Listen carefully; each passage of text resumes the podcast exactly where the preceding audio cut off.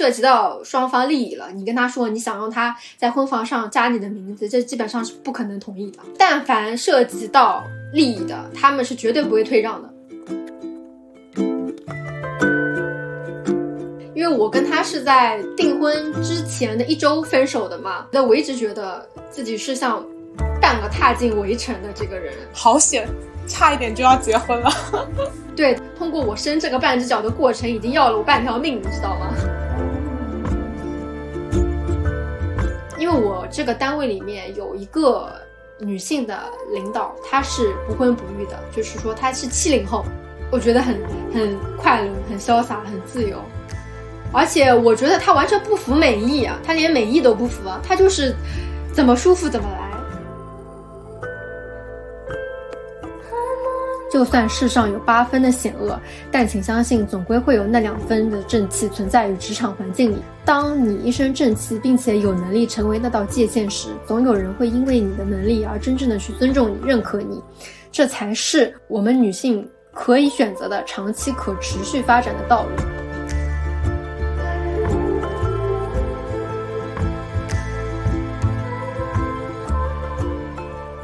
成为你自己，活出新可能。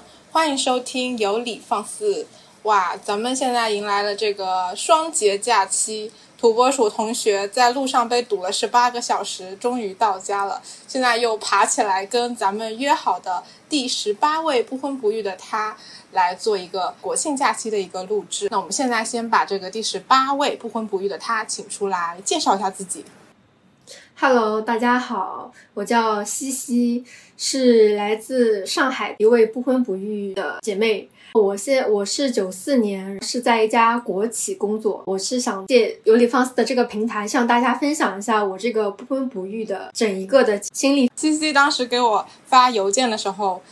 映入我眼帘的一个标签就是，嗯，上海土著，所以我觉得很好奇啊，上海这样的一个一个非常多元化、感觉很包容的一个城市，在这样的地方，作为女生不婚不育是不是一件非常正常的事情？就特别好奇，要不咱们就先从你的这个标签“上海土著”开始说起。呃，可以，因为我之前有在互联网上。看到过大家对这个上海土著和上海市区人的这个疑义嘛？大家会说，到底怎么样算是上海土著，怎么样算是上海人呢？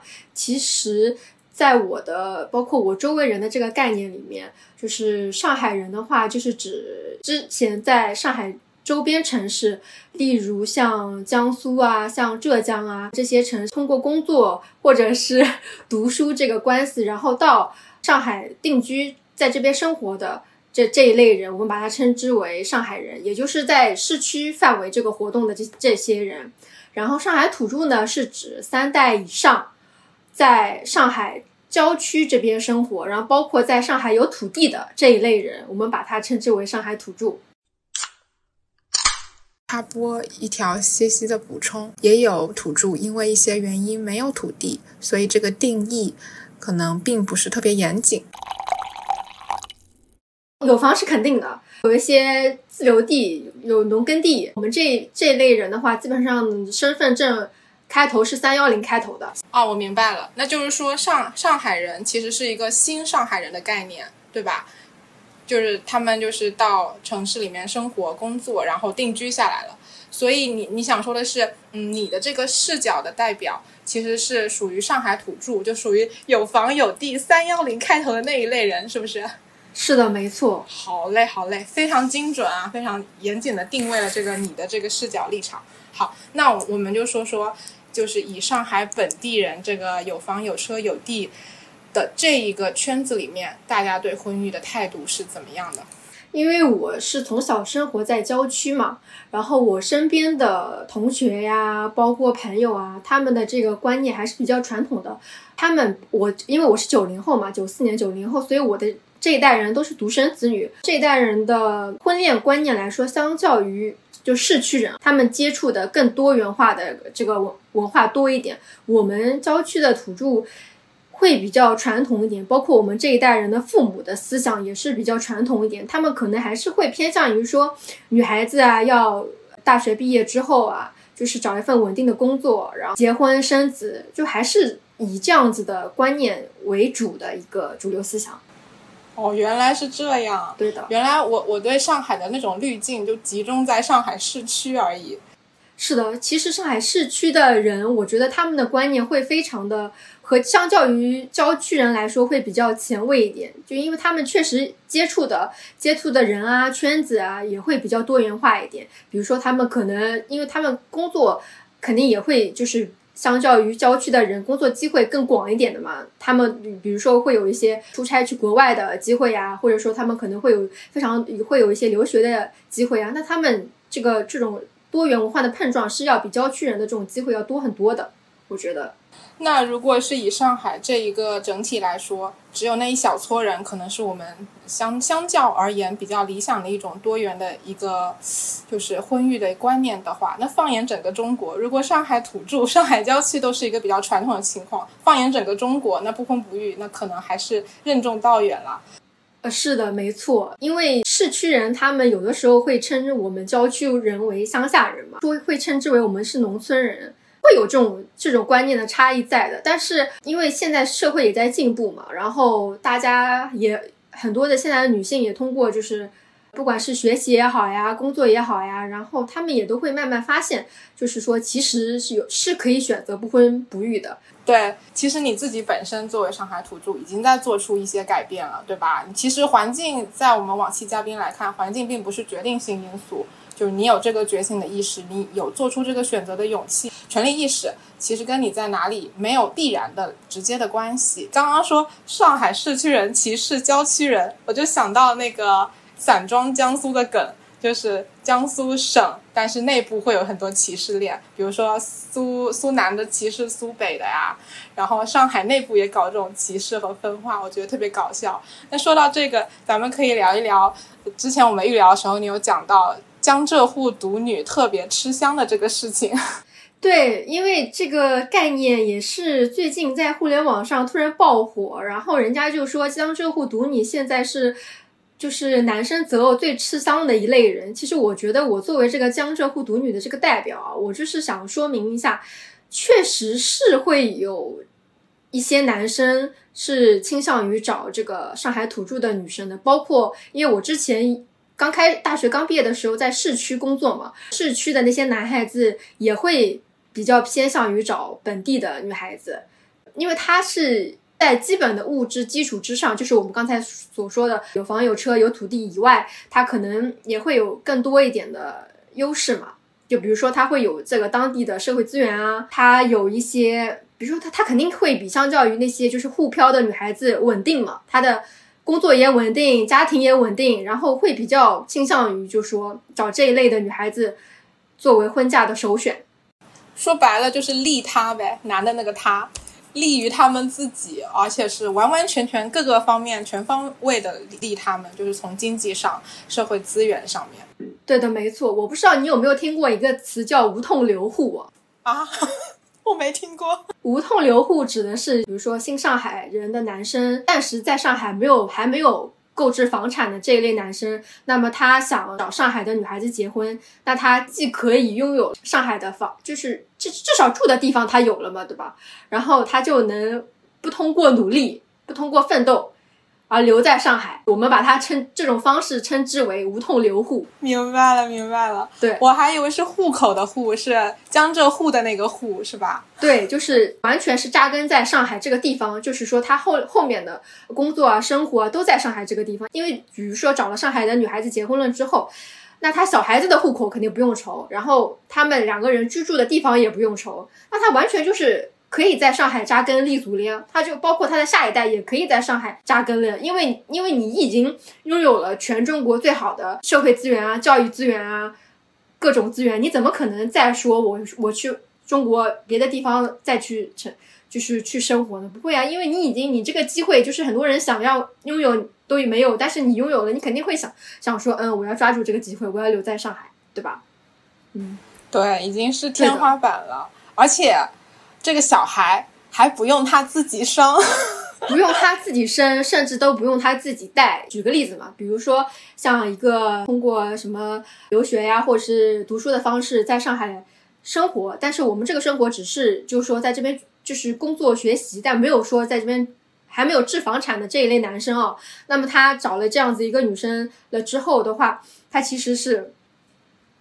就是说，能保障他未未来非常，就是他之后的人生其实都不用努力了，因为房子不用努力，因为现在上海的房子至少都是几百万起的嘛，他房子不用努力，孩子的户口也不用努力，因为他肯定是留在上海，在上海读书了嘛。还有一个就是他，如果他本身父母没有办法在上海帮他带小孩的话，那肯定是由女方的父母来帮忙赡养他的下一代。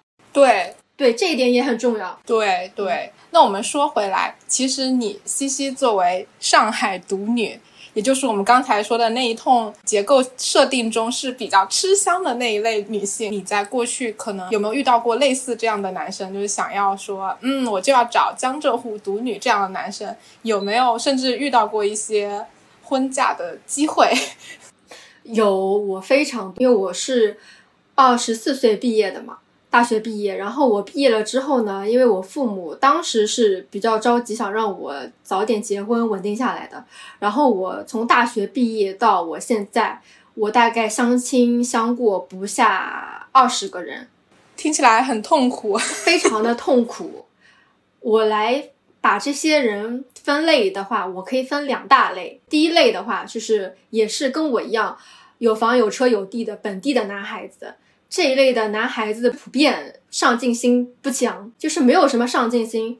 他们在就业的话，会优选公务员、老师、JC 这一类的职业。他们的主要的目的就是以性价比最高的方式在上海生活下去。他们不需要努力，他们只要吃够吃用就可以了，因为他们需要不需要买房，不需要买车，他们这些。就是其他人需要努力一些东西，其实他们父在父母那一辈已经为他们准备好了，甚至这些这类男孩子结婚的钱，就是办酒席的钱和准备三金的钱，这个父母都已经是为他们准备好了的。所以这类的男孩子都是没有什么上进心，也没有什么责任心，他们就是听从父母的安排，父母让你去相亲，你就去找一个跟你家境相仿的女孩子，然后共同生活。我觉得这种搭配模式比较有点像，就是搭伙过日子那种感觉。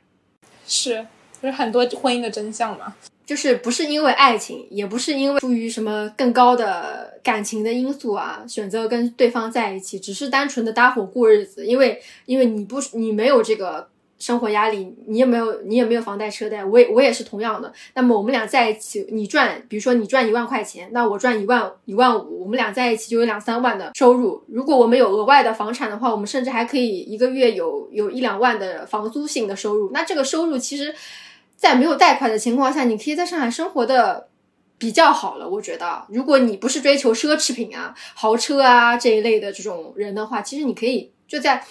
正常的消费水平下是可以生活的比较潇洒自由的。那我听起来啊，那这场婚姻里面得利的还是男的，因为没错，因为他不用生孩子，然后肯定家务成本还是堆给女性，不不一定说是这个，嗯，他的伴侣可能是他的妈妈或者女方的妈妈去承担额外的一些，比如说育儿的一些成本，就他还是稳赚哎。对的，嗯，然后第二类的男孩子就是可能是新上海人，可能是跟着父母辈来上海奋斗留下来的，然后他们也想找上海的。本地的女生嘛，呃，就是组成家庭这一类的男孩子，他们自己呢是会相较于本地的男孩子里面，就是会较会比较有上进心一点。他们可能会在就外企啊，或者是在互联网大厂工作，那他们的这个收入肯定也会比我之前举例的那一类人的收入要高一些嘛，对吧？互毕竟互联网大厂嘛。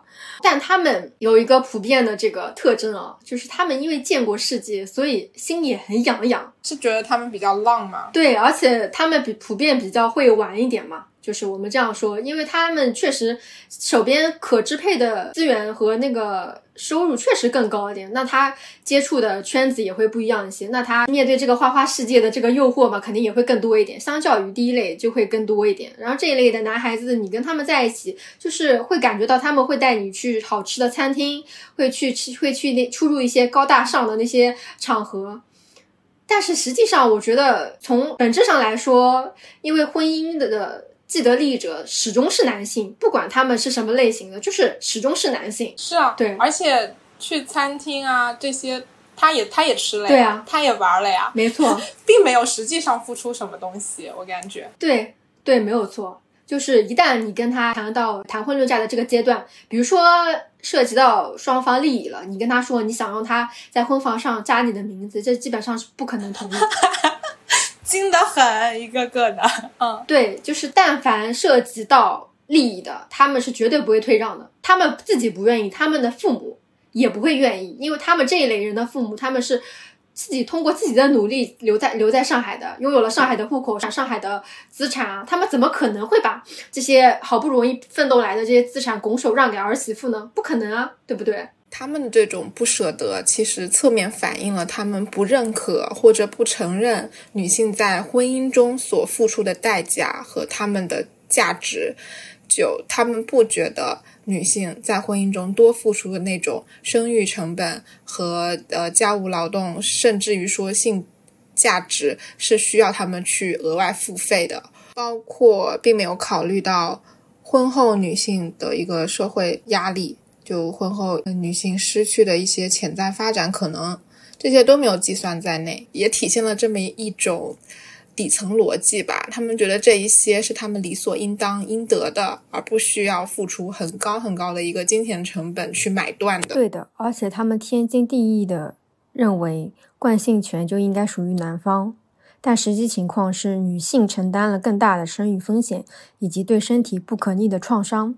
在这个问题上，他们依然是想要不付出任何，而就拥有属于他们姓名的下一代。OK，那刚才其实是把你相亲的对象分为了上海本地人以及新上海人这两类，那有没有第三类呢？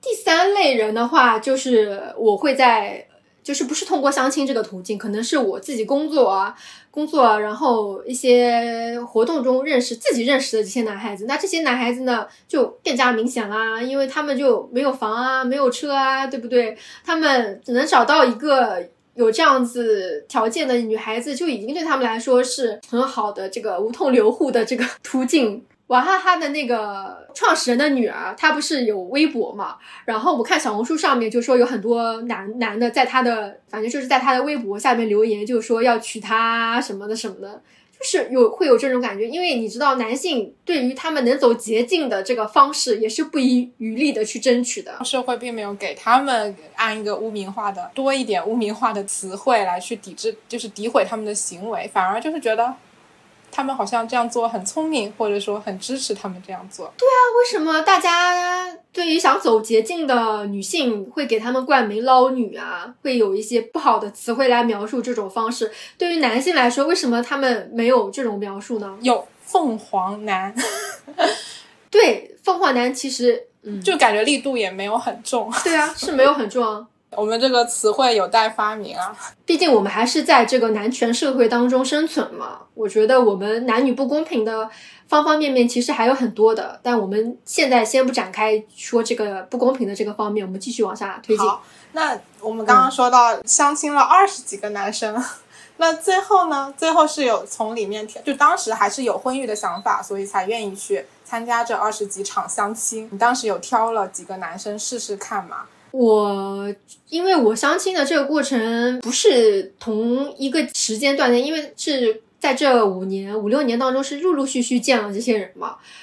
我觉得我的我在这些相亲的这些男孩子当中，我有接触过一个本地的男孩子，他是他的职业是 JC 嘛，然后他就是我刚才所说的第一类人，没有什么上进心啊，但是他是比较稳定的那种男孩子吧。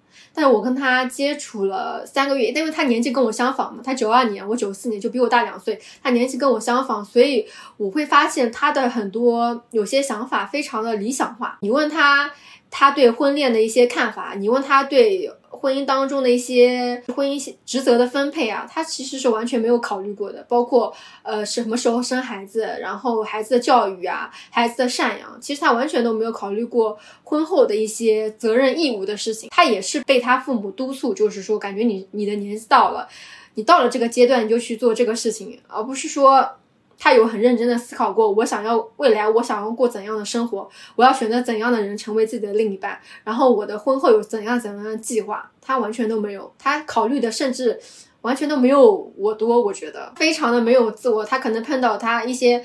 工作上的事情或者生活中的事情，他不知道怎么办呢？他会来找我，问我我应该怎么办，给他些建议。包括我跟他提了分手之后，他当时还打打电话，一边哭一边问我，说我为什么要跟他分手？他怎么改变？怎么做才能让我再次接受他？然后我当时就觉得，天呐，这上海的男孩子为什么是在是这样的一个状态？感觉好像就是非常的没有自我，也不独立，因为从小就是被家里人保护的很好嘛。也没有受到过什么挫折，一路读书读上来，考公就业就是非常的顺利。对，听起来就像个巨婴啊，就男男巨婴。但是你看嘛，对标一下，其实你们是本地加本本地人和本地人的一个组合，但是你也是本地人呀。但你作为一个女性，你就会更有自己的想法和自己的主张。我觉得成男女的成熟度是不一样的，就是比如说年纪年龄相仿的情况下，我觉得女性的成熟度要比男性要高很多，他都比你大两岁了。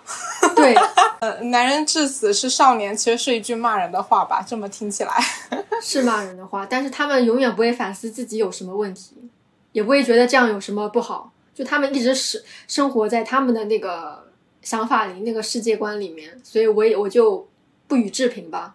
对，一生被夸的男宝。哎，那所以这个前男友是当时本来打算谈婚论嫁的一位，后来分手了，是吗？不是的，我谈婚论嫁的是另外一位，他比他是八九年的嘛，比我大五岁，然后他是属于新上海人，就是通过，其实这两个是个很好两个很很好的例子代表，这一位就是我谈婚论嫁的第二类的这个。类型的男孩子，他就是因为父母那一代来上海就业，然后留沪这一类的新上海人。然后他是在上海也是有有房也有车有一定资产的这一类新上海人嘛。他就是我选择不婚不育的选择由来的根本的原因，因为我跟他是在订婚之前的一周分手的嘛，所以我一直觉得自己是像半个踏进围城的这个人。好险，差一点就要结婚了。对的，我虽然没有完全的两只脚都踏进这个围城，婚姻这个围城，但是我觉得我半只脚已经踏进去了，而且我通过我生这个半只脚的过程，已经要了我半条命，你知道吗？因为他是离异，他的离异的这个原因啊，和他前妻离异的这个原因，就是在和我谈婚论嫁的过程当中，也是同样的原因，只不过导火索不一样，因为他跟他前妻离婚的是因为就购置婚房的时候要不要加名。而就是因为这个产生的矛盾谈崩了，在领完证不到一年的时候，就因为没有办喜酒嘛，就离婚了。我跟他呢，是因为这个办喜酒的这个习俗不一样，导致矛产生矛盾，然后分手的。其实我觉得从本质上来说是一样的，因为都是利益嘛，对吧？都是谈钱嘛，谈钱伤感情嘛。哦，这个婚房是涉及到谈钱的问题，办酒的习俗这个我不太懂哎，就是这个是怎么涉及到利益问题的？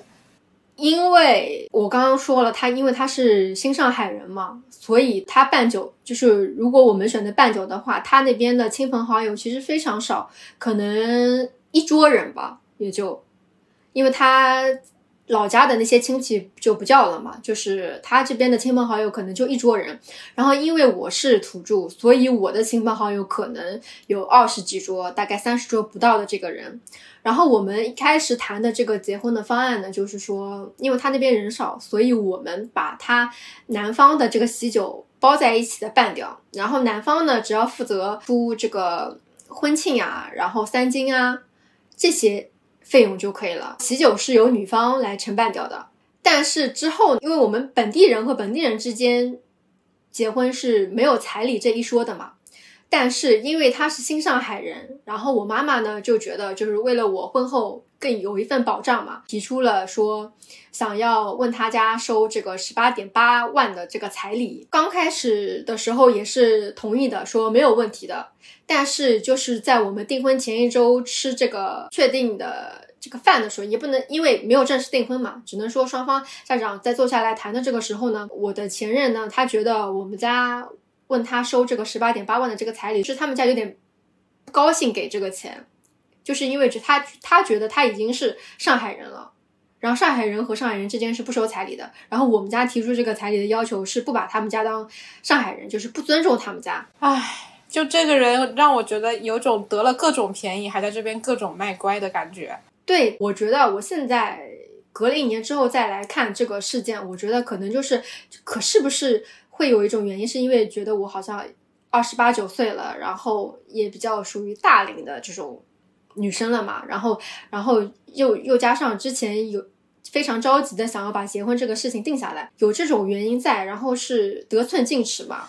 我觉得，就算换一个二十二岁、二十三岁刚大学刚毕业的男呃女生，她就她舍不得花这个钱，她还是舍不得，不可以从自己身上找原因啊。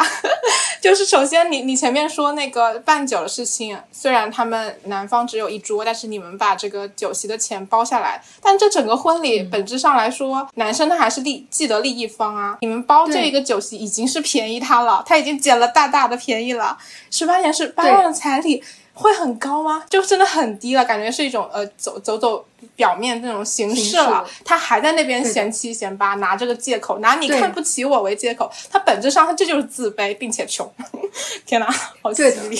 其实他他是不穷的，就是抠门嘛。我觉得这一类的男生就是不想在婚嫁上过多的投入金钱的这一类男生，他觉得可能他觉得他的自我自我魅力很高啊，他觉得他完全可以。不在结婚这件事上付出多少的这个资金，他就可以娶到一个很满意的老婆。我觉得这一类的人想法是这样子的，他会给自己买很贵的车和鞋子。对，没错，他给他自己买五十万的车，眼睛都不带眨一下的；他给他自己买几千块钱的鞋、衣服、电子产品。完全眼睛都不会眨一下的，他就是那种网络上说的是就是什么，在网络上评论说二十万的车算车吗？然后要三万八的彩礼就要了他半条命的那一类男生，他就是这种人，你知道吗？双标的可以，太典型了，太典了。他就是，但凡是花在自己身上的，完全是非常值得的；但凡是花在对方身上的，啊啊，可以再便宜点吗？嗯。就是要不再打个折吧，就是这一类人，所以你知道吗？他们把他们完全就是精致的利己主义，然后还且把自己的这个借口包装的非常的完美。对对对，你刚他刚才在那个你们说呃，就是定下来那顿饭局上说的话，真的是体面的很呐。对呀，他就是把自己的这个自己的利益一步步的。维护自己的利益，然后想要更多的利益，然后拿一个很很完美的一个壳把它包装了起来，冠冕堂皇的这个理由丢出来，还甚至会让你觉得啊，是是我的这个要求过分了吗？会甚至会让我产生这种感觉。但我觉得不是啊，我提的就是很基本的一些要求啊，而且我也没有很夸张的说一金额是你们家什么根本拿不出来的这个金额金额啊。我觉得现在这个家庭在上海这个城市，这个金额有这样的一个。金钱这一笔保障不是很正常的吗？对，很低了。嗯，对啊，我们家办喜酒的金额也是远远超过这个十八点八万的这个金额的，远远要超过于他。但我们也没有说过要对对方来完全来承包，因为我们我父母是觉得，因为我们家人多嘛，然后对方人少，那我们就把对方的人包在一起并在一起办掉了。而且我们家是非常善良的，就是说想要想要推进这个事情的。然后就是提出了这个想法，然后对方还是觉得我们好像嫌弃我们人多，这样那样这样那样，因为婚恋习俗不一样嘛。对方就是想要以最低的成本持有。对啊，这哪里是习俗啊？这他不是习俗不一样的为借口了。我觉得他就是不愿意，他这个诚意根本就不够。对啊，所以就是谈谈崩掉了，完全没有办法接受，因为我们不想退，然后对方也不想。不想退，就是所以就分手了。我认为大多数的中国男性还是想要花最低的成本去享受取一线城市姑娘带给他的福利。这些男性虽然鼓吹着说男女平等，但是他们明天就会动用女生家里的人脉资源为自己谋便捷。一旦婚恋需求暴露了，对方就有了操控女性的把柄。女性就失去了主动权，可能被男性轻而易举地拿捏住。许多男性善于利用女性的需求感来满足自己的需求。更何况，这彩礼在法律上，它还是更加保护男性的，因为看了多少新闻，彩礼都是可以退的。没错，我真的是非常不理解，为什么彩礼可以退，嫁妆还不能退。呀，嫁妆不能退，我真是不理解为什么？难道难道中国的法律它这么保护底层男性吗？我觉得就是的，就是我前段时间听了呃一席的一个演讲，他是讲离婚制度中法官还有法律是如何偏袒，主要就是底层男性的。我觉得回头附在 show notes 给大家听一下。在一个男权社会，男权社会的法律它就是保护呃男性，并且可能是偏向于维稳的一个底层男性，害怕出乱子什么的。对啊，而且我通过。这个经历之后，我会觉得，就是说我为什么要去做这个事情呢？我为什么要委屈我自己，然后兼带着让我父母也要委受到委屈，去推进这个婚恋这个事情呢？而且他本来就已经是离异了。其实，在选择离异男去结婚的，从一开始就是不平等的。因为一旦离婚了之后，他对他来说，他离一次、离两次、离三次，本质上没有什么太大的差别，他就是离异，对不对？他的身份是不会变的，但对我来说是不一样的，因为我我是未婚嘛，跟他的这个婚姻一旦破裂之后，那我就变成了离异了，那我再次重回到这个婚恋市场当中，我要受到的这个不利的地方是要远远高于他的，嗯嗯，而且你在婚姻中本身受到的伤害可能也会更大一点，你选择离婚的这个过程没有错啊，那我又获得了什么呢？我感觉我完全没有获得到什么东西啊，因为他的房是他的房。他的资产是他的资产，跟我一点关系都没有。我的资产还是我的资产，甚至我我结婚，我结婚承担的，说的难听点，如果按照第一个方案来，我结婚我们家要付出的这个成本远高于他们家要付出的这个成本。他还在那边跟我唧唧歪歪，还在跟我说什么想要想要不给彩礼或者是什么，觉得完全没有必要。而且结婚了，结了婚之后肯定是我这边负责生育嘛，对吧？那我的。我的父母比他父母要年龄要小十岁，那肯定是由我父母来带宝宝嘛，来承担这个下一代孩子的这个带领的这个责任。所以我就觉得，我为什么要去做这个事情呢？这个事情对我来说，我没有得到任何好处啊。哎，对，所以这个就是在当时他说完这个事情之后，你开始思考。然后这一周之后就做了一个切割的决定，是这样吗？对的，其实当时做切割这个决定，其实还是蛮痛苦的那个阶段，非常的痛苦，因为之前是和他同居的这个状态嘛。那决定分手了之后，肯定就是要从他家里面搬出来，然后所有的东西都要重新分割一下，因为我们当时已经拍完结婚照了，所有的东西这些。这些东西都要重新梳理一下、分割一下，就是当时这个状态其实是非常痛苦的，然后会非常的内耗，因为我之前是这个是我唯一的一次谈婚论嫁的这个经历啊，目前来说，然后我。之前是在网上经常看到人家说谈婚论嫁这个阶段非常容易谈崩，我是不理解的。我说为什么会谈崩呢？这不是很应该很很很都谈到谈婚论嫁，不是应该很幸福很顺利就能推进的一件事情吗？但是当我真正的亲身经历了这个过程之后，我会发现其实两家人家就是因为成长经历不同，然后生活环境也不同，思想观念也很差很大，生活习惯也不一样，婚嫁习俗也不一样，两家人家去磨合。非常非常困难，你知道吗？特别是当男方不愿意去退让，或者是男方不愿意为女方考虑，根本就是不尊重女方，或者是他就是想要低成本持有，他就是想要不花多少钱就娶到一个老婆，这是很普遍、很普遍的想法。我觉得到谈婚论嫁会谈崩的原因是。因为这个时候是揭开面纱的时候，就是谈利益的时候了。对的，就是在这边要给给听友们敲一个警钟，在婚前的时候，这个男生对你再好，说的再好听，只有通过涉及谈论涉及双方利益的事情的时候，看他的这个行为，才能看得出来他这个人真实的想法。就是他之前包装的再好，装的再好都是假的，只有涉及利益的时候，他才会露出他的真面目，他真心实意内心的这个想法。哎，所以在之前跟他在交往的过程中，你还是觉得他整体上是非常好的嘛？就是直到那一刻，你才发现这个人不一样嘛？之前，我觉得我为什么着急推进？结婚这个事情，是因为我当时整个人很焦虑，我有非常大的婚恋焦虑。焦虑来源呢，主要是因为我的家庭，然后我身边的这个环境。因为我身边的同学也好，朋友也好，怎么说呢？百分之八十五吧的女性朋友，她们都已经结婚，有的甚至已经生子了。我的父母也是对我抱有同样的期望嘛，也是希望我早点结婚生子，然后稳定下来。因为其实对我而言，我的。他们认为我的主要的职责就是结婚生子繁衍下一代，因为他们对我工作上面也没有什么太高的期望。说实话，他们是确实是这样子，也不需要我去挣很多的钱，说什么要奋斗啊，他们完全不需要。他们甚至对我的这个期望就是希望我去延续下一代。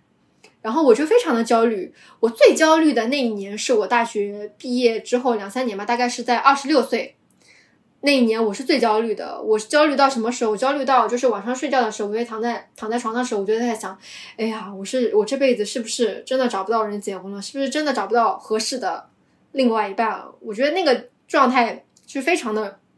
那我现在回忆起来，我觉得那个时候状态还是也还是很不好，非常焦虑。然后这个这样的焦虑的状态下，就会导致你。做出错误的选择，就是俗话，就是那句话怎么说？拉到篮里都是菜嘛。主要是身边的一个婚婚育氛围，让你觉得，哎呀，我这必须得结个婚。其实当时也没有很多自己的思考，对吧？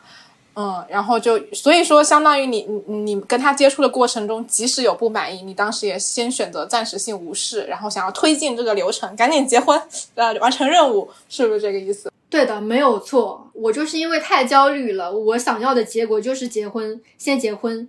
然后我其实无视掉了，或者是说轻视掉了，其实他这个人本身很大的一些问题，包括他跟我说他离婚的一些原因，和我实际上后面了解到他离过婚的原因还是有很大出入的。但是因为我当时我太焦虑了，我太想结婚，结婚稳定下来，所以我选择了无视，就想说，嗯，因为和这个人大体相处下来还是。可以的嘛，就是相处来下相处下来还是因为因为前期一段时间他确实表演的也比较好。那他作为之前表演的这么好的人，在你们谈崩的那一刻，他的反应是怎么样的？他对于你们就不要结婚了这个态度是怎么样的？有没有给你带来额外的一些伤害？就是在我提跟他提了分手之后，因为我的当时跟他是同居的这个状态，吵完架之后我就回自己家住了。我的。衣服啊，一些生活用品还在他家，包括当时我跟他拍的婚纱照啊什么的。所以就是在这个事件爆发了之后，我提了分手之后，他就连夜采购了搬家的那个纸箱，把我的东西都收起来，然后送到了我家门口。他很决绝，我更决绝，我把他的所有的联系方式拉黑删除，至今再也没有联系过，是我分的最果断的。一段感情，也是让我就是从这个经历中成长的最多的一段感情。那你现在会反过来去思考，说当时为什么会那么焦虑？在这段关系中，你具体收获了哪些成长？因为当时我完全没有想到，说原来还有不婚不育的这个选项，原来这个不婚不育的生活非常的快乐。因为我当时完全没有想想到说，诶，我其实可以选有这个不婚不育的这个选项。又或者我有更多的这个人生的选项，因为我当时就完全没有这个这个想法，因为我身边人也没有这样做，非常坚定的就说，嗯，我不婚不育啊，我就是不择偶，我就是一个人过，过得很潇洒很开心。我身边没有这样子的例子。我当时因为比较年轻嘛，看的少，比较少，然后就是不会有这个更多一些选择的这个想法，就是因为经历了这个过程了之后，然后会发现说。啊，原来我有更多的选择，我有不婚不育的选择，选择权就是在女性的手里面，我的生活我做主。嗯，就之前被焦虑蒙蔽了双眼，还没有来得及去探索更多的可能性。那所以我们在之前说的这个事件上，其实是让你知道了结婚这个事儿没有描述的那么美好。那你是怎么发现说，嗯，没有想到说，那这个不行，我换下一个。而是你就想，我还可以有直接不结婚的这个决定，这个想法是从哪里来的呀？因为我就是看了很多刚才说的这个离婚的这个法律也好啊，包括这个结婚的这个法律也好，我觉得这些从法律上来说，其实都是偏袒男性的嘛，包括社会上的一些舆论啊，也是。倾向更倾向于男性，而且男性本来就是婚姻这个制度的既得利益者。我就是从终局思想思想出发嘛。我有问过我自己，我想要的，我未来想要过的生活是一个怎么样的一个生活？问问过我自己之之后，我就发现我想过的生活里面，他不缺这一个角色，不缺这个丈夫的这个角色。我发现我自己就能过得很好，或者说我自己就可以通过努力获得我想要。未来想要过的生活，我不需要这个婚姻这个途径啊，也就是说我不需要男人啊，嗯，就是你相当于这个时候这个事件的节点，给你带来一个自我的觉醒。听起来，你开始思考自己的人生了。对我就是来思考从终局出发嘛，到老了之后，我想要过一个怎样的老年生活，或者说我的人生，我的终局，我的最终目的是什么？那我是我是希望我过得幸福，我过得充实，我要去体验呃更多可能性的生活。去去不同的地方，我的生活的这个追求是这个，那我完全我可以自己去达到我这样的这个状态，非常好的这个状态，我不需要去依靠于别人，甚至我不我也不需要依靠于我父母，我通过我自己的工作也好，努力也好，我可以达到我这个目标。那我为什么还要去去妥协呢？去忍让呢？去忍气吞声呢？去看对方？父母的脸色，包括看对方的脸色，生活呢？我觉得完全没有必要。我有自己的房子，我有自己的车子，我想去哪里就去哪里。我有自己的工作，我有固定的资金收入，我为什么要委屈我自己去妥协对方呢？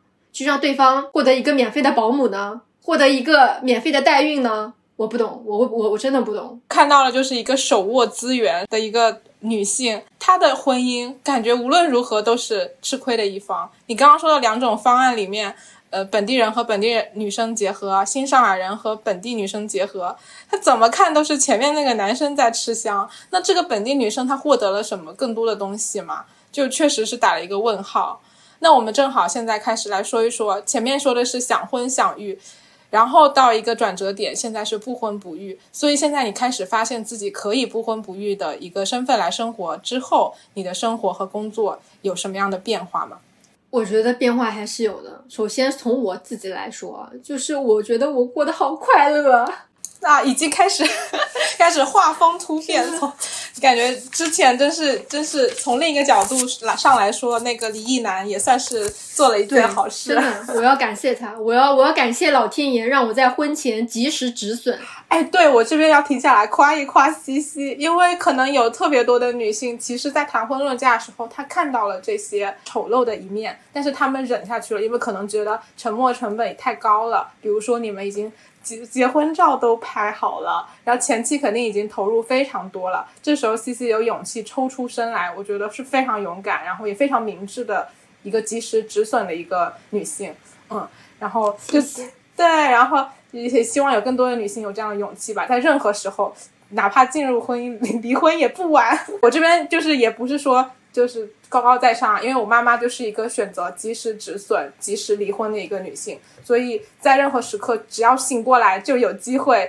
然后，然后我们现在来听一下西西快乐的生活。嗯，好，从我本身来说，就是我的精神状态啊，因为从之前的非常焦虑、失眠、焦虑的这个状态，转变到了非常潇洒、自由、轻松。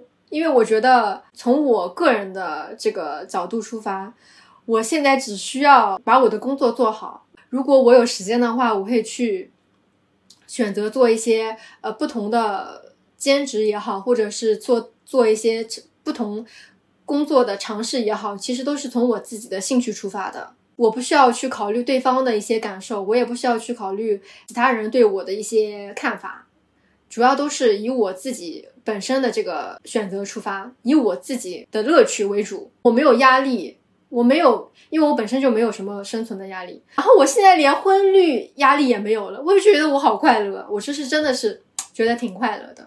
我听着也好快乐，就其实好像已经是我的目标了。我现在相当于只只是没有了婚育压力，但是可能就是。资资源方面、金钱方面还没有达到西西的这个程度。我想，如果我达到西西这种程度了，我确实，我还有什么值得烦恼的事情呢？你会达到的，你会达到的，只是需要时间而已。要相信自己可以做到。好，我相信有西西的这句话啊。好，那所以现在就是变化方面，就是变得更加的自由、潇洒和快乐，是吗？而且自信、自爱。哦，对对对对，这点很重要。就原本是有点自我 PUA 是吗？之前我会有些不自信，然后会有一些就是怎么说呢，有点自卑吧，可以说是有一点点自卑，就难以置信。因为当时，因为你当时把你的婚育价值看得很重要啊，你觉得你这个人的这个人最大的价值就是来源于你的婚育价值，然后就是因为你的价值观当时是不正的，你知道吗？你被社会 PUA 了，你被身边的人 PUA 了，你的三观是不正的，你的价值观是有问题的，所以我。看不到我身上另外的价值，你知道吗？我看不到我自己其他的价值，我看不到，就是我不在，你知道吗？从小父母对你的教育是你要敬老爱幼，对吧？你要你要爱集体，爱爱爱工作，爱学习，没有人教你，你说你要自爱啊。当然，这个自爱是是是。除了就是说洁身自好以外的这个自爱，就是更高层次的自爱，就是说你要全方位的接纳自己，不是现在互联网上很流行的一个词，就是说把自己当女儿，重新养自己一遍吗？我觉得我现在就是这个状态，对我就是，因为我挣的每一分，就是所有的这个工资都是花在我自己身上，然后我的每一分每一秒也都是。在选择做我自己想做的事情，真正真正的把自己当一个一个客体去爱、去接纳的时候，我就会发现，啊，原来这个世界这么美好，原来我可以去尝试尝试体验这么多不一样的事情。就比如说，我跟他分手了之后，我做了哪些事情？我获得获得能量的来源，我去考了那个西式面点师初级证，我去学了普拉提，我去旅行，我去了云南。我去了韩国国庆，我可能安排计划要去下去下别的国家去旅行。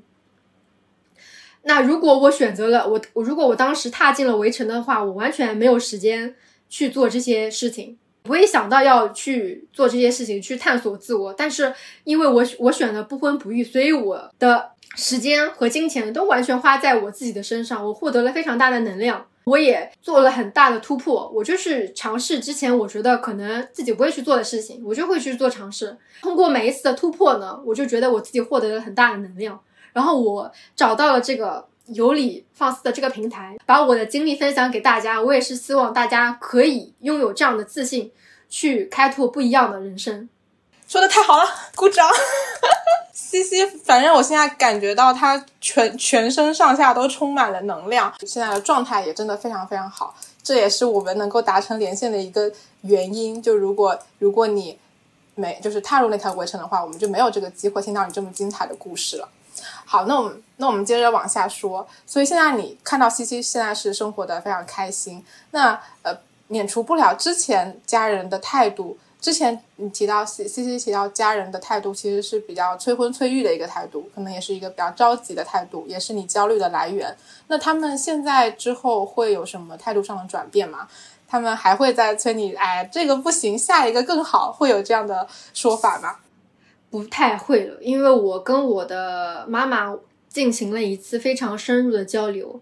因为她也是目睹了我这个整一个上一段恋情的这个谈婚论嫁的这个过程嘛，她也发现了，就是说女性在婚恋当中的这个劣势，你知道吗？然后她会觉得非常的心疼我，她不希望我再再经历之前一次的这个过程。然后我觉得这个是一个方面，另外一个方面呢，我妈妈确实也是了解到，就是现在的男孩子啊，他们普遍的情况基本盘就是很差。用一句话来概括一下：十男九渣，还有一个是 gay。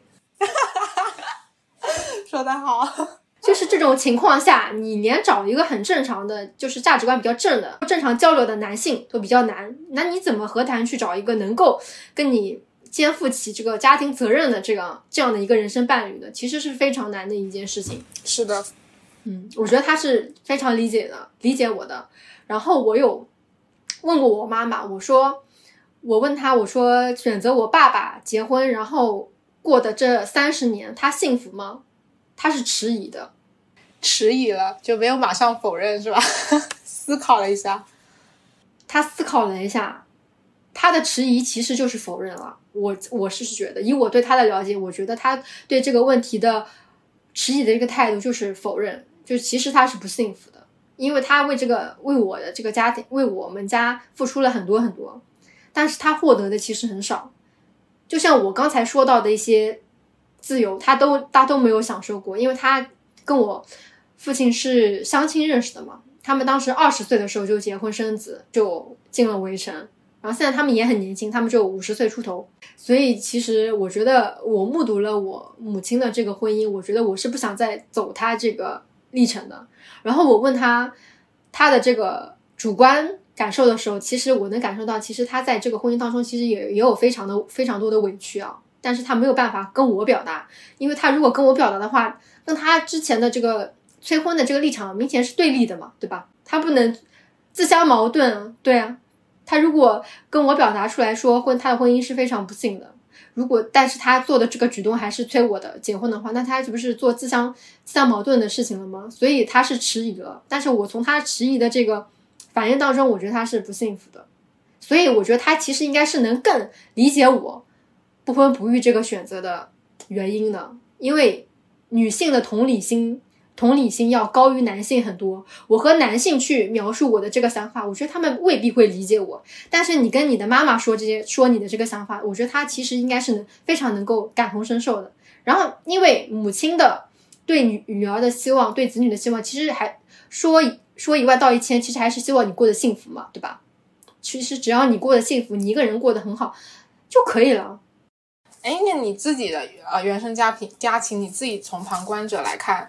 是比较传统那种原生家庭嘛，就爸爸什么都不管，然后妈妈各种操心，所以所以你看着他们，你觉得嗯不想过这样的生活。对的，我觉得我的家庭是比较传统的，就是爸爸什么都不管，然后妈妈撑起成 半个家这样子，大半个家基本上都是我妈妈在操持家里面的一些事情，包括我从小到大的教育也是啊，这都是我妈妈在操心。我觉得男性其实他在。婚姻的这个承担责任的这个角色里面，他其实是有很大部分缺失的。他们是这个角色是普遍缺失的，而且他们是无无视或者是轻视了女性在这个婚姻关系当中的付出的。我觉得是这样，而且他们也没有想要去了解这部分的内容。对他们就觉得好像女性这样做，女性带孩子、教育孩子，女性为家庭付出是理所应当的。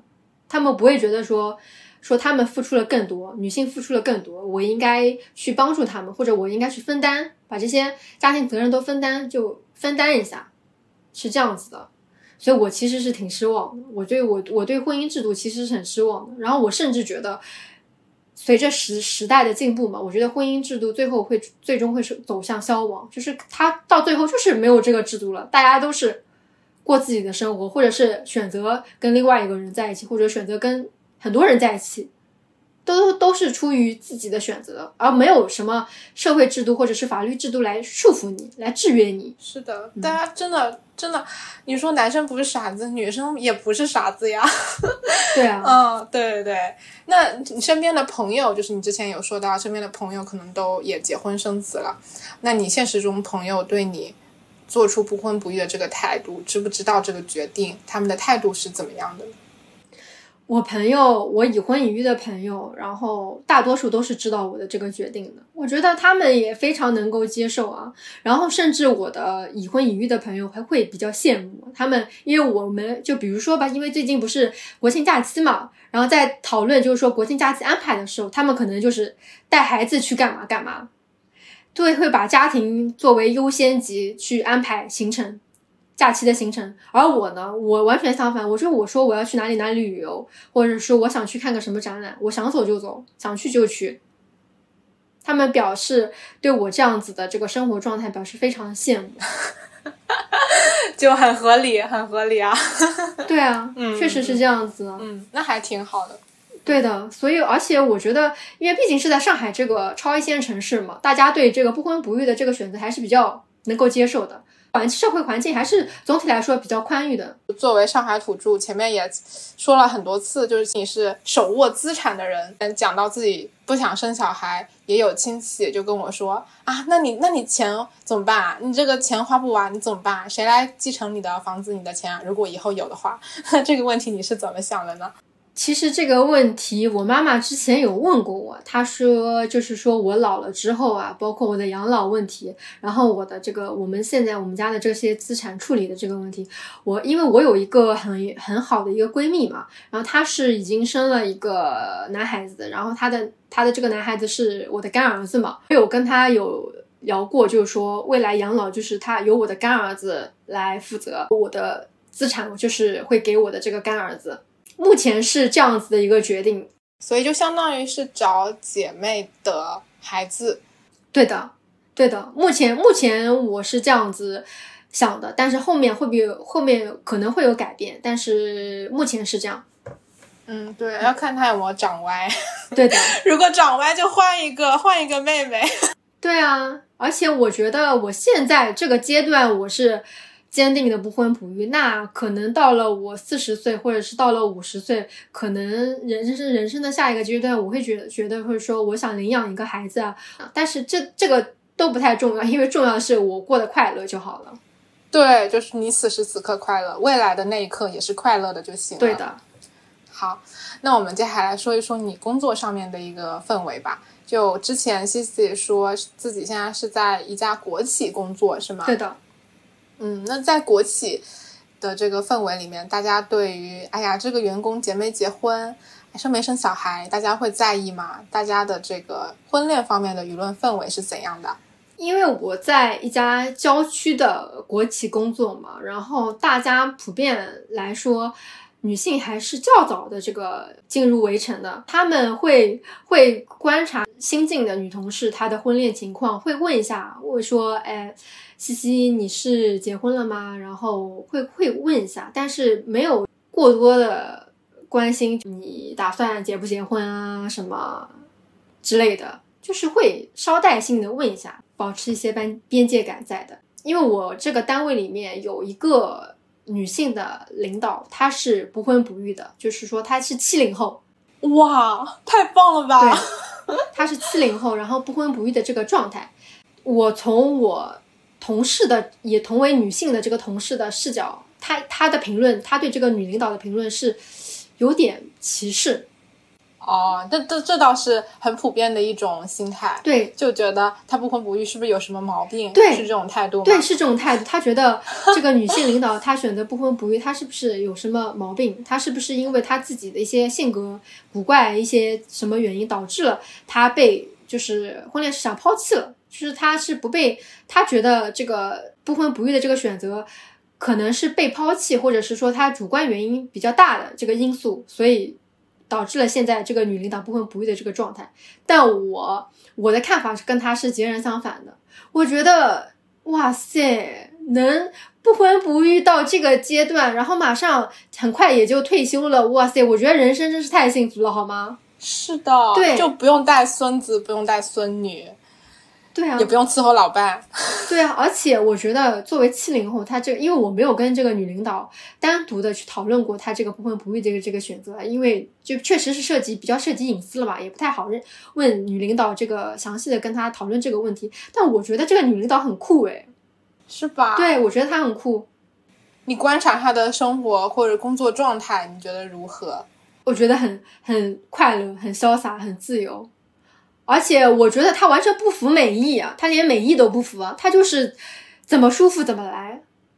对的，这种状态是这这这对啊，感觉老娘都不婚不育了，还有什么能阻挡我对舒服？对他完全已经不在乎别人对他的看法了，因为他已经到那个年纪那种状态，我感觉他已经就是这个各种状态已经非常领先了，你知道吗？不好意思，我已经在想了，就是这位女领导退休之后，若干年后，西西就到 到了那个位置，然后又是一位不婚不育、快乐潇洒的女领导。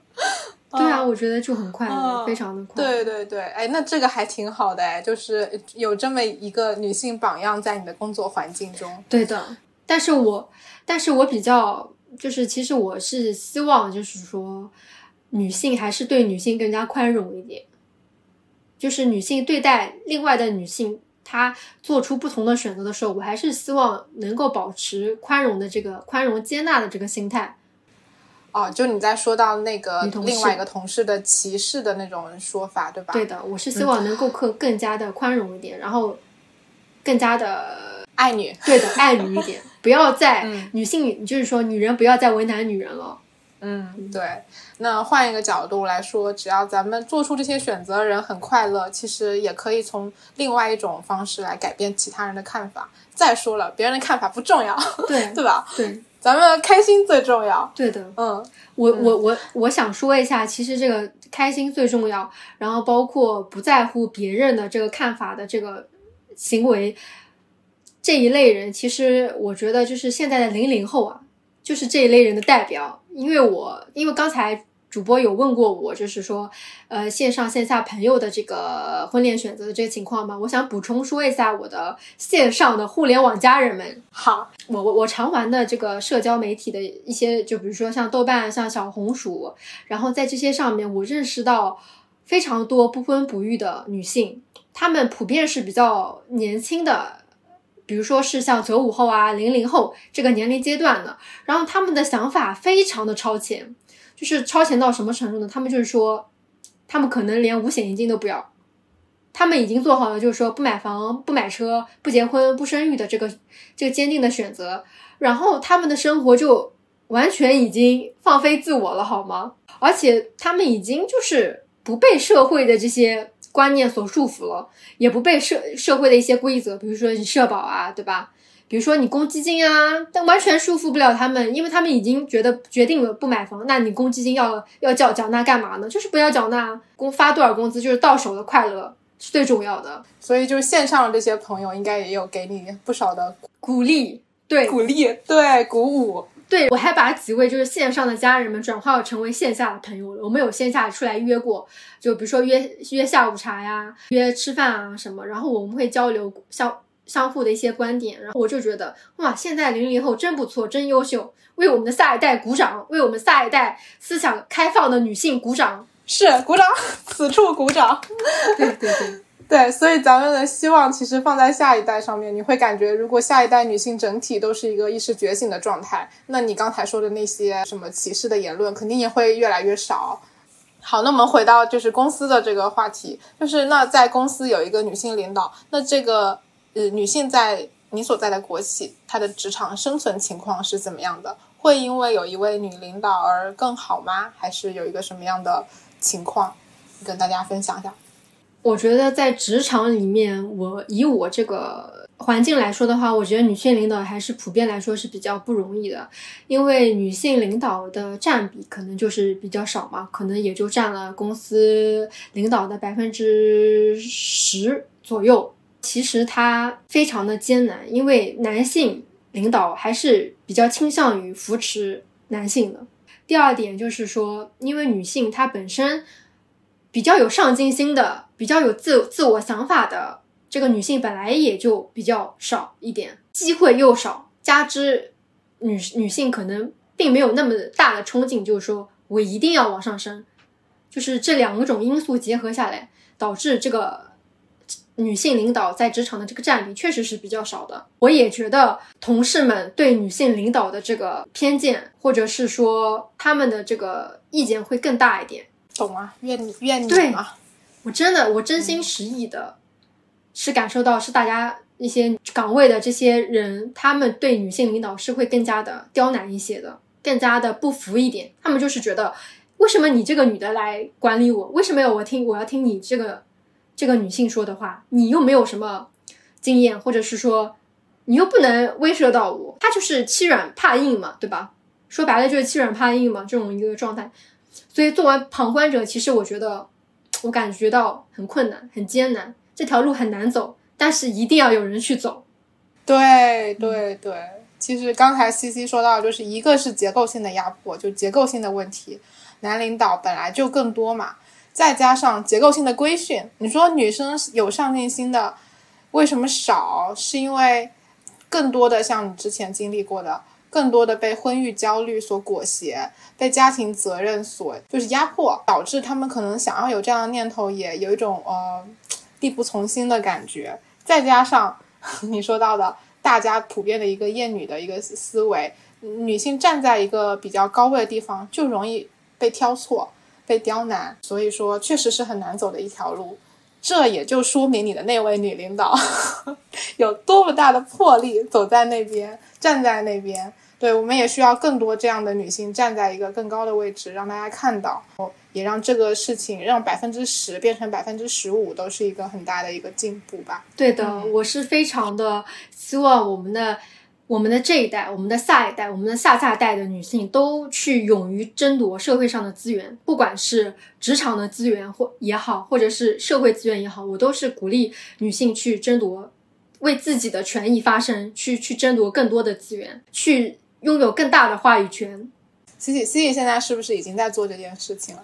对的，我是在做这件事情，因为我是在网上，但凡我能够发生的这个机，有我有能发生的机会，我就会去想要表达，我就是去想要去呼吁我们女性去去为自己为未来女性的这个生活环境去发发力，去争取更多的这个资源。关于女性职场的这个话题，我想补充一点：女孩子在社会工作中确实是比较弱势的。但是，我觉得女孩们还是尽可能的应该提升自己的专业能力，然后让自己成为那道界限。就算世上有八分的险恶，但请相信，总归会有那两分的正气存在于职场环境里。不要以为那是常态而去委屈自己、逼迫自己。我们有选择的权利，我们能做的就是提升自己的专业能力、职业素养。当你一身正气，并且有能力成为那道界限时，总有人会因为你的能力而真正的去尊重你、认可你。这才是我们女性可以选择的长期可持续发展的道路。希望我们都能在各自的职场中闪闪发光，成为行业的天花板。你前面提到爸妈对你的工作也没有什么特别大的希望，然后到你现在做出这个决定之后，可能会想要更加上进，更加争取自己所应该要获得的那些资源。你的未来规划现在是不是跟之前的未来规划已经不太一样了？现在的未来规划是什么样子的呢？我现在的规划就是，我有想说要选一个国家去读研究生，但是我这个想法还在。萌芽过程当中，因为我现在要做对比嘛，我肯定要对比对比，我要去选择呃我有感兴趣的这个专业，然后我要去选择能够为我去提供这个比较好的这个专业发展的这个学校，包括国家的选择，我有在做这个两方面的功课。我希望我能够去学到更多的东西，去不同的国家去感受他们的这个文化。我也希望就是去。不一样的地方去旅行，跟当地的人去交流啊，去跟不同的文化去去碰撞吗？对，去碰撞。所以相当于未来的规划就是走出上海，那是一定的，走出亚洲，走出走向全世界。好，那最后是不是 C C 有什么其他的心得要跟我们分享一下？有作为一个快乐快乐女人的心得。对我就是希望有和我。之前一样有这个焦虑状态、这个迷茫状态的听友们说，就是说女性其实有更大的选择的机会，能够成为自己想要成为的人，就是一定要对自己抱有信心，不要被舆论环境所 PV 了，一定要去勇于尝试做不一样的选择，即使你现在可能在围内，或者是说在一个你认为没有办法及时止损的状态下。但是，其就是你还是可以去想着说，我要放弃一些东西，因为当你放弃了这些东西之后，你会发现你会拥有一片光明的未来。有舍有得嘛，对吧？我们总归是要舍舍弃掉一些，才能拥有一些新的一些生活的这个经历。就是要敢于放弃，对的，要敢于放弃，然后敢于突破。嗯嗯，我觉得就是。我通过有理放肆的这个平台给大家分享我的这个经经历，对我来说就是一次突破，还是很对我还是很感谢主播土拨鼠的。啊，那你说的也非常好。对你是不是可以分享下你是怎么积极主动的联系到我们？我觉得这个过程我当时听了觉得非常的迅速，行动力非常的强。对，因为我当时因为我是。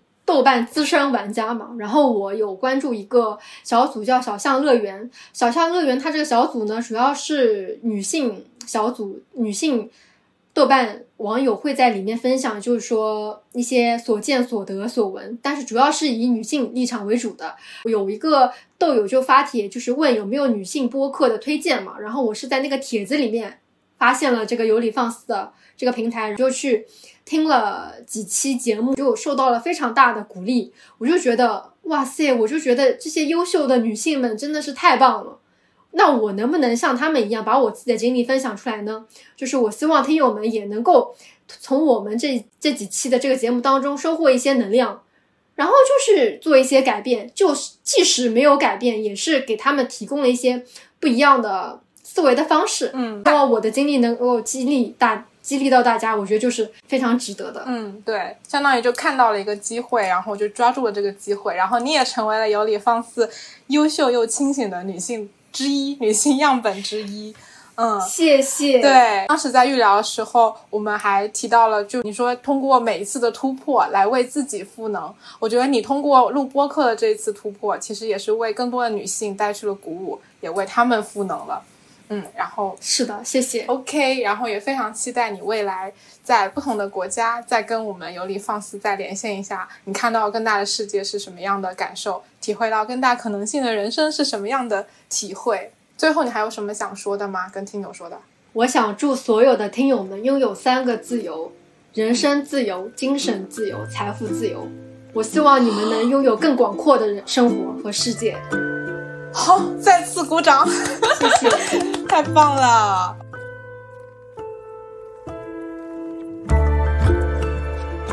感谢收听到这里的听友们。如果你也是决定不婚不育的女性，也想来这里分享你的故事，欢迎通过节目邮箱有理放肆 at 一六三点 com 联系我。期待更多朋友来到有理放肆做客。我们的节目可以在小宇宙 APP、苹果播客、网易云音乐、QQ 音乐、Spotify、喜马拉雅收听。我们下期再见。